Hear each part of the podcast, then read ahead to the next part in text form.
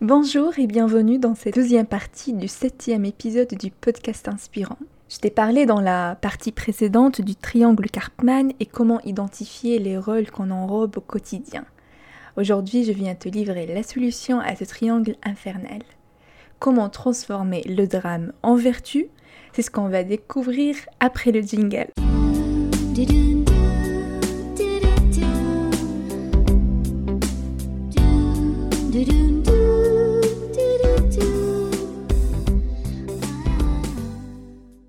Triangle dramatique, comme on a vu précédemment, est un piège qui emprisonne ses personnages dans un cercle vicieux. Pour s'en sortir des rôles victime, sauveur, persécuteur, il est vital de repérer le rôle qu'on est soi-même amené à jouer dans notre vie et dans celle des autres, afin d'éviter de se retrouver prisonnier de ce triangle, voire le transcender en quelque chose de positif. C'est tout un travail qui implique de manifester un autre mode relationnel basé notamment sur euh, la pose de limites personnelles claires et le respect de celles des autres, en évitant toute ambiguïté et en adoptant un langage bienveillant et responsable, en pratiquant par exemple la communication non violente. La CNV, la communication non violente, euh, c'est un sujet passionnant et je reviendrai là-dessus dans un prochain épisode.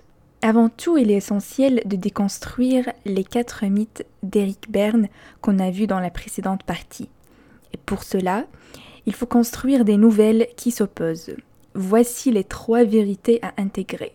Je suis responsable de mon bonheur et non celui d'autrui. Il s'agit ici d'un sauveur en libération de sa quête de toute puissance. Personne n'a le pouvoir de me rendre ni heureux ni malheureux. Ici, une victime en libération à la fois de ses attentes irresponsables et sa prédisposition à accepter la tyrannie. Je n'ai pas le pouvoir de rendre les autres malheureux. Persécuteur en libération de son désir de destruction. En d'autres termes, dissoudre le rôle du sauveur commence par modifier son positionnement de sorte qu'il accepte de renoncer à la toute-puissance, accepter de rencontrer ses limites, d'embrasser son impuissance, guérir ses blessures narcissiques. Ainsi, déployer ses ressources pour se sauver soi-même, car c'est la seule mission de sauvetage possible et atteignable. Il est nécessaire aussi que le sauveur apprenne à différencier ses propres besoins des besoins de l'autre, laisser à l'autre ce qui lui appartient.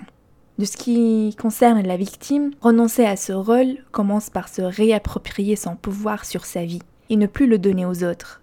Guérir ses blessures narcissiques ses croyances limitantes autour de, sa puissance, son pouvoir de création et sa relation avec la responsabilité.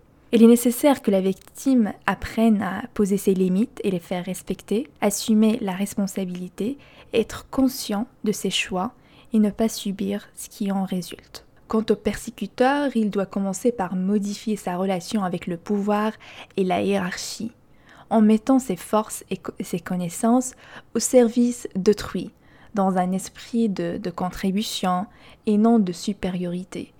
Il doit aussi soigner ses souffrances et accepter que dans la vie, la douleur est un risque assez probable.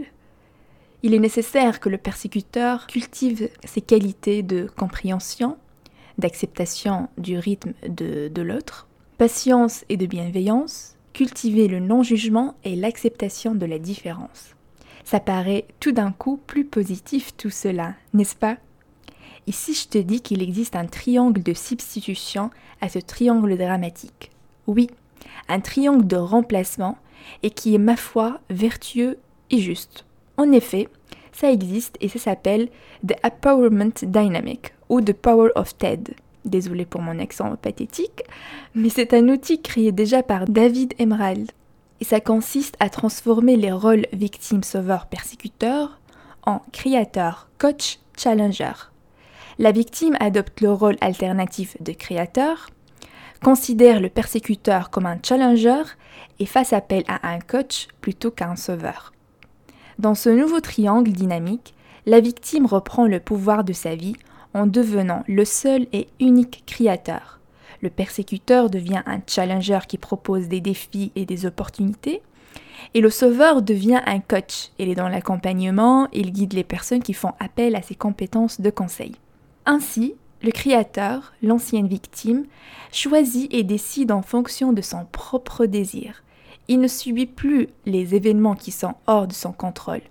Sa dynamique est axée solution plutôt qu'au problème, en assumant la responsabilité de ses choix. Il a le pouvoir sur sa vie.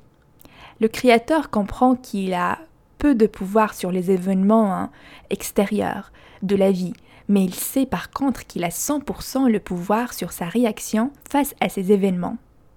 Pour le challenger, l'ancien persécuteur, il devient un facilitateur qui nourrit un esprit de contribution, de collaboration, et offre une critique constructive formulée avec bienveillance et zéro violence.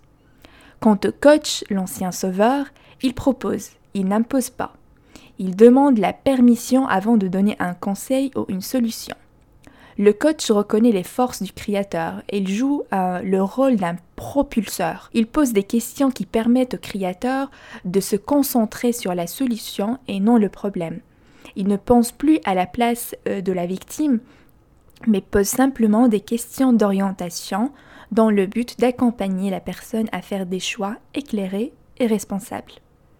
Le coach doit être capable de refuser une demande, de dire non sans culpabilité, il n'est plus dans le sacrifice, il ne prend pas la charge du bonheur de l'autre sur ses épaules.